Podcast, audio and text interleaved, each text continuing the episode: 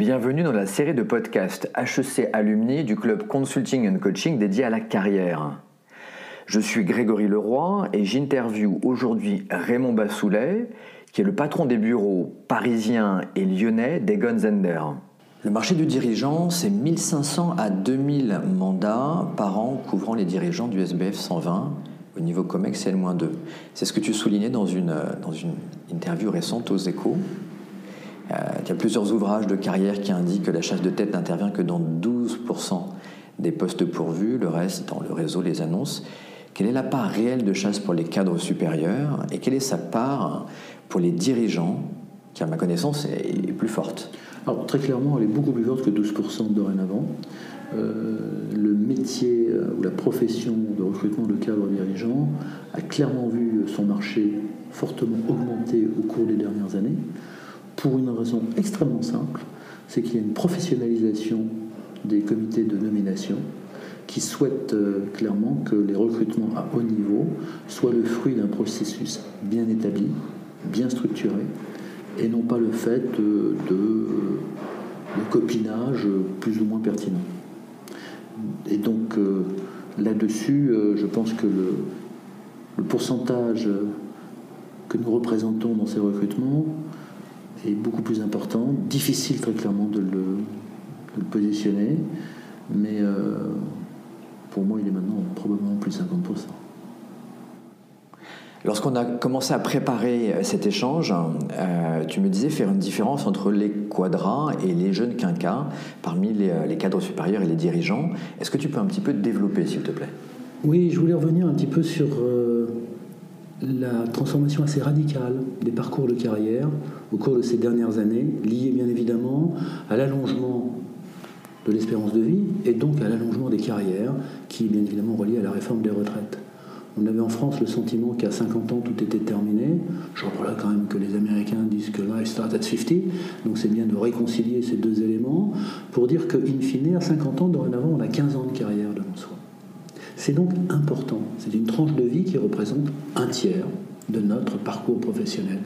Et là-dessus, il faut bien évidemment, et c'est le cas aujourd'hui, que les entreprises évoluent sur la gestion des carrières et euh, que les euh, cadres supérieurs ou dirigeants structurent leur carrière de manière différente. Ça veut dire que quand on est quadra, à l'exception de quelques très euh, heureux profils qui peuvent accéder tout de suite à des responsabilités très importantes, mais on est encore en construction de carrière. On ne l'est plus à 50 ans. À 50 ans, soit on change radicalement de vie, et pourquoi pas, soit on capitalise sur ce que l'on a pu faire. Et bien évidemment, pour avoir des responsabilités importantes. Je rappellerai, pour terminer sur ce point, que la plupart des patrons du SBF 120 sont nommés à l'âge de 50 ans. En tout cas, ceux du CAC 40. Pas avant. Quelle réflexion avoir sur le sens de sa carrière lorsque l'on est dirigeant? Il est important que tout professionnel, tout individu puisse à un moment donné se poser la question de la finalité. On parle beaucoup du sens aujourd'hui. Et euh, on a parlé de la raison sociale d'une entreprise jusqu'au euh, plus haut niveau du, pouvoir politique. On, on souhaite dorénavant que les entreprises aient aussi une raison d'être. Et donc, cette raison d'être, elle est bien évidemment collective, mais elle a vocation aussi à être individuelle. Et là, dans justement euh, euh, le parcours euh, en entreprise, qui est toujours un parcours exigeant, qui est souvent compétitif, concurrentiel, eh bien, c'est, je pense, pertinent à un moment donné de se poser la question de ce qu'est sa finalité. Sinon, on a plutôt le sentiment d'être ballotté par un flux qui vous emporte, et certaines personnes se réveillent avec une sacrée gueule de bois, euh, sans pour autant avoir passé une soirée alcoolisée. Donc euh, c'est important qu'il y ait cette réflexion à un moment donné. Je pense que c'est sain. Et on ne peut pas avoir de raison collective, de raison d'être qui soit vraiment pertinente s'il n'y a pas eu auparavant, de la part des leaders, cette démarche individuelle. Quels sont les différents chemins pour un jour diriger?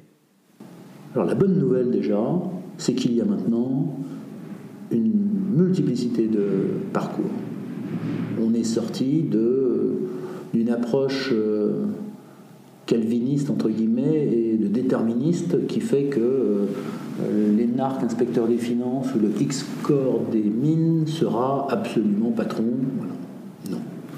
Euh, la compétition est plus ouverte, il y a des gens avec des bagages maintenant très différents. Et il suffit de faire l'analyse sur les parcours académiques des patrons du CAC 40 ou du SBF 120 pour comprendre qu'il y a une diversité croissante des parcours académiques. Et tant mieux, parce qu'on devient patron non pas parce qu'on a eu un bon diplôme, mais parce qu'on a été un bon patron de business unit, parce qu'on a été éventuellement un bon directeur financier, parce qu'on a été à l'international, parce qu'on est un leader entraînant, parce qu'on a une vision, parce qu'on a un certain nombre d'éléments qui soulignent que l'on est prêt pour devenir un bon patron de société. Certains ont tendance à dire qu'il faut parfois un peu de chance. C'est pas faux. Mais euh, la chance, c'est pas du pur hasard. Tu parlais de leadership. Hein. J'avais trouvé exceptionnel l'étude Return on Leadership euh, Zenner et McKinsey avaient fait il y a quelques années et que tu es venu présenter devant nous. L'étude euh, a créé une expression, Spiky Leaders, avec euh, un, deux ou trois points forts qui faisaient vraiment la différence.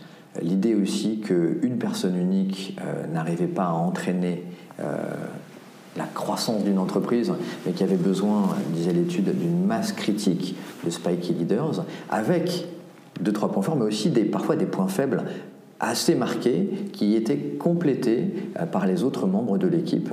Quels sont les bons points faibles euh, à avoir avec le recul que tu as? Le bon point faible, c'est celui que l'on connaît.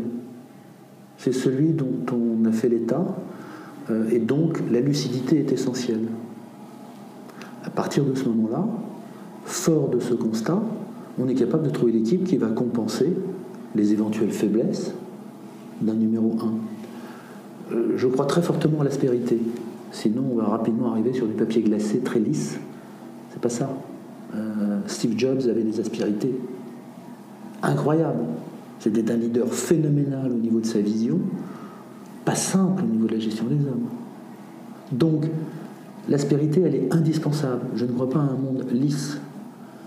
Euh, maintenant, euh, la lucidité doit être un élément extrêmement important. Et cette lucidité, elle n'est pas évidente. Ce n'est pas la qualité première que l'on va trouver chez les gens qui ont réussi, qui ont franchi toutes les haies les unes après les autres. C'est pour ça que le split entre DG et président permet parfois d'avoir un check and balance qui contrôle cela. Et donc, spiky, oui, c'est la réalité, et lucidité pour justement s'assurer que le succès n'est jamais individuel, c'est très rare, mais c'est un jeu d'équipe. Et donc, en tant qu'administrateur, je serais très soucieux qu'une entreprise ait la meilleure équipe. Pas forcément le meilleur dirigeant, mais la meilleure équipe. Dans ton métier de chasse, comment est-ce que tu évalues la pertinence d'un candidat au regard des points forts et des points faibles justement des autres membres de l'équipe de direction C'est par la compréhension de son parcours et de ses réalisations et de comment il les a fait. Parce qu'on peut être très performant dans un environnement culturel donné et se planter dans un autre environnement.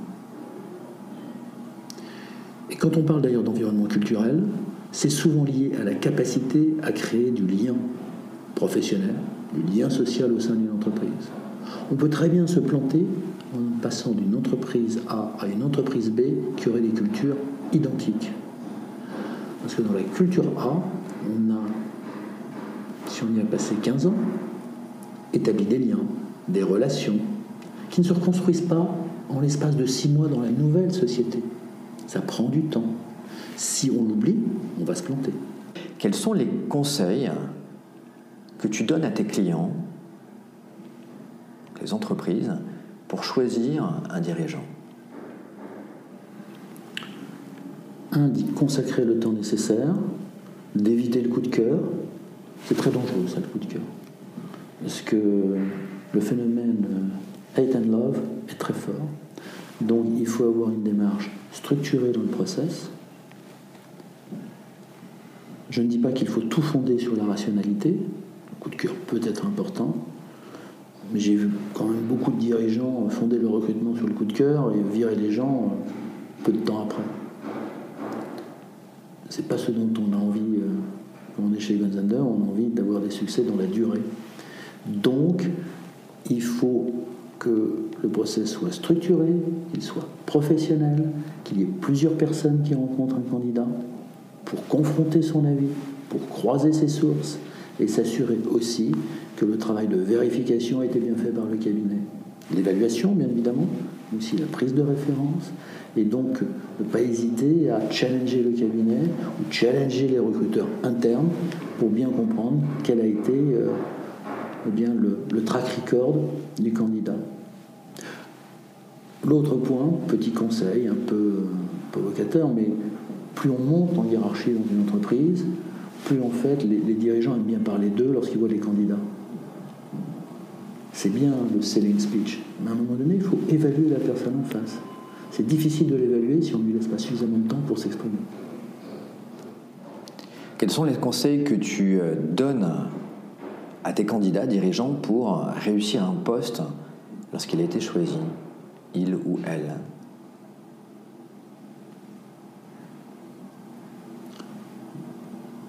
Savoir consacrer le temps nécessaire à la bonne compréhension de l'environnement humain dans lequel on évolue. Les gens échouent rarement sur des compétences techniques. Ça a souvent été vérifié. C'est pas là où se fera normalement la différence. C'est vraiment de bien comprendre l'écosystème dans lequel on va évoluer et d'être sûr qu'on a bien appréhendé cette culture et qu'on a bien compris ce que voulait dire la feuille de route, non pas sur le papier, mais dans la vie au quotidien. Les Allemands à ce niveau-là euh, ont des programmes d'induction qui sont assez remarquables, assez longs. Ils y voient un gage de réussite. Je pense qu'il y a peut-être des enseignements à tirer. Mais c'est normal chez les Allemands qu'ils aient cela, parce que ces programmes d'induction assez longs font écho à leur euh, technique d'apprentissage. Ils ont toujours considéré que le, l'appréhension du terrain était essentielle. Les parachutages sont moins fréquents en Allemagne qu'en France. Quels sont les conseils que tu pourrais donner aux HEC qui, euh, qui occupent des fonctions de, de cadre supérieur, de dirigeants, dans l'évolution de leur carrière? On va revenir sur des éléments euh, traditionnels, c'est de dire que euh, dans un contexte plutôt français, attention à changer trop souvent d'entreprise. Il faut savoir à un moment donné, euh, marquer des essais, mais aussi savoir les transformer. Et ça veut donc dire savoir être promu au sein de la même entreprise. Ne croître que par changement d'entreprise, c'est dangereux. À un moment donné, on se casse la figure. Alors c'est facile, ou plus facile, entre 25 et 40 ans, mais après 40 ou 45 ans, euh, c'est dangereux. Donc il y a ce premier élément qui est important. Deuxième élément, euh, de bien être aligné entre ce que l'on souhaite faire et ce que l'on fait. Difficile de réussir lorsqu'on n'a pas le sentiment d'être épanoui. Et puis troisièmement, très classique, euh, il faut des compétences techniques et une ouverture de plus en plus internationale. Mais cela, ce n'est pas la recette que je suis en train de donner du, meilleur plat qu'on peut faire, c'est quelques indications simplement. Un dernier conseil? Soyons déstabilisés, soyons euh, surpris. Euh, la vie, c'est cela. c'est pas de la planifier systématiquement. Et d'ailleurs, dans un parcours on parlait du, hasard tout à l'heure. Je parlais plus précisément de chance. Et j'aime bien en effet la notion de, de serendipity, qui est dire qu'à un moment donné, c'est vrai, il peut y avoir des rencontres, on dit est-ce que je suis dans le bon ascenseur ou pas? C'est vrai, ça existe. Hein. Il est préférable quand on a 35 ans d'être dans les équipes qui montent avec un, patron de business unit qui est très très bien vu. Tout ça, c'est très difficile quand même à anticiper, c'est très difficile à planifier. Soyons surpris et face à la surprise que peut nous offrir le, parcours professionnel, eh bien, euh, affrontons-les, euh, ces surprises, avec envie et appétit.